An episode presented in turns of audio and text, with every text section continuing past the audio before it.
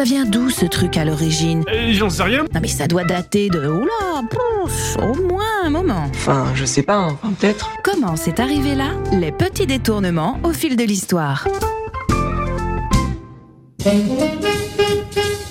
Bonjour et bienvenue dans Comment c'est arrivé là. Aujourd'hui, avec le retour du beau temps, des énergies du printemps, je vous sens d'humeur amoureuse ou un peu plus coquine. Comme il est toujours l'heure de faire de la prévention, je vous rappellerai juste de penser à batifoler en vous protégeant, vous et votre partenaire de drap froissé. L'invention du préservatif remonte au XIIe siècle avant Jésus-Christ. En Grèce, plus précisément en Crète, le roi Minos de Knossos utilisait des protections en vessie de chèvre pour se prémunir des maladies. Pour les esprits délicats, si l'usage de la vessie vous choque, je rappelle que le cuir se traite pour le tannage et se lave avant et après usage. Plus à l'est, au Xe siècle, toujours avant Jésus-Christ, les Japonais utilisent le kabuto gâté, prononciation non certifiée, un fourreau en cuir ou en écaille de tortue. J'ai mal juste à le lire. Donc, certains textes mentionnent également ces objets comme des jouets pour adultes, permettant donc d'associer protection et amusement. Leurs étuis de rangement se nommaient d'ailleurs les boîtes joyeuses.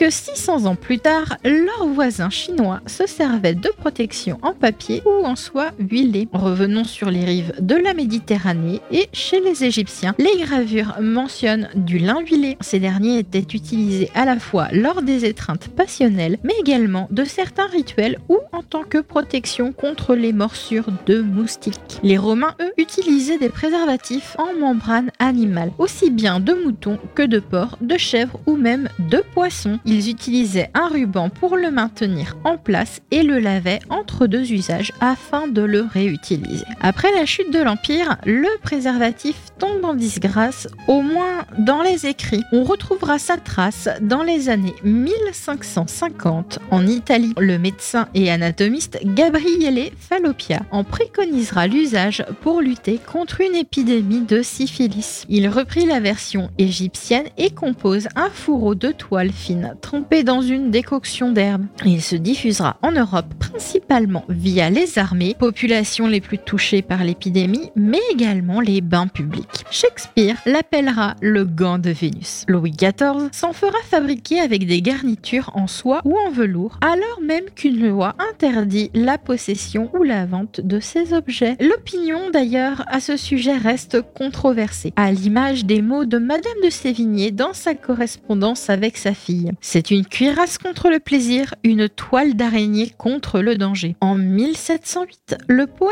Almond for Parrots laisse échapper ses critiques. Cette heureuse invention éteignait la chaleur du feu de Vénus et préservait la flamme du désir de l'amour. Pour le terme condom, il découle des négociations d'Utrecht aux Pays-Bas en 1712, ayant pour but de mettre fin à la guerre de succession d'Espagne. La ville se trouva littéralement envahie par des hommes d'État venus de toute l'Europe avec leur suite, ainsi qu'un cortège de prostituées. Inévitablement, plusieurs d'entre elles étaient porteuses du lot habituel de maladies vénériennes. Un artisan eut l'idée de traiter à sa façon le sécum de mouton. Reprenant un procédé ancien, il lui conserva sa forme de fourreau et le ferma d'un côté. Dès que la conférence fut terminée, tous les diplomates regagnèrent leur pays et plusieurs personnalités britanniques rapportèrent en souvenir quelques échantillons. Industriels et hommes d'affaires décidèrent de fabriquer et commercialiser ces appareils d'hygiène sous le nom de condom, du latin condere signifiant caché ou protégé. En 1717, les modèles de préservatifs en appendices d'animaux se propagent rapidement et évoluent au fil du temps. L'année 1725 voit le tout premier magasin de préservatifs ouvrir à Londres. Monsieur Marie raconta à son retour en France qu'il y avait vu de grandes et belles boutiques dans les rues les plus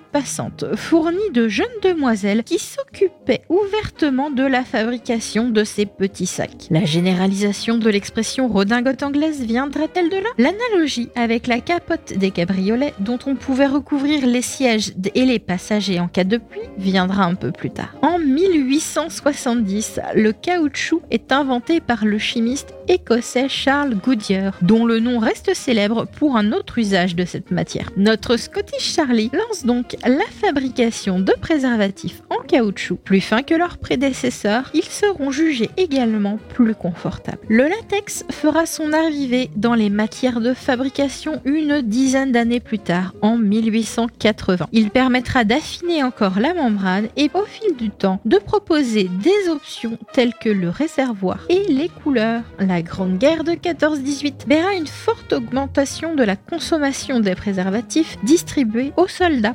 Raisons en sont multiples. Le besoin de décompresser de la guerre en galante compagnie, tarifée ou non, qui est son but d'origine, mais dans un contexte plus martial, on l'utilise pour protéger les armes à feu de la pluie afin de garder au sec la poudre dans une arme déjà chargée. D'ailleurs, les préservatifs étaient alors garantis 5 ans, même si l'exhortation à l'usage unique existait déjà. Son utilisation décroît fortement en France à partir du 27 janvier 1901, quand est créé en France par Jules Louis Breton, ministre de l'Hygiène, d'Assistance et de Prévoyance sociale, la médaille de la famille française qui récompense les familles très nombreuses. La guerre est passée, il faut repeupler le pays. L'Angleterre prend comme souvent le parti contraire et les femmes britanniques voient dans le préservatif une nouvelle forme de liberté, celle de choisir ou non sa grossesse. Leur argument est que plus de femmes meurent durant leur grossesse que dans les mines. De l'autre côté de l'Atlantique, Durex construit sa première usine dédiée en 1932. Le préservatif fera son grand retour en France avec les GIs dans les pactages de soldats associés à un manuel d'hygiène.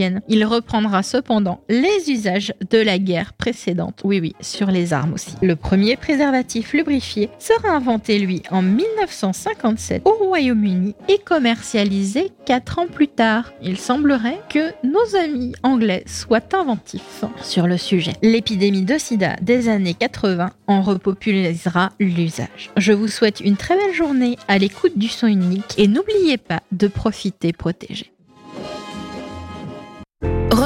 Comment c'est arrivé là tous les vendredis à 7h30 sur Sun.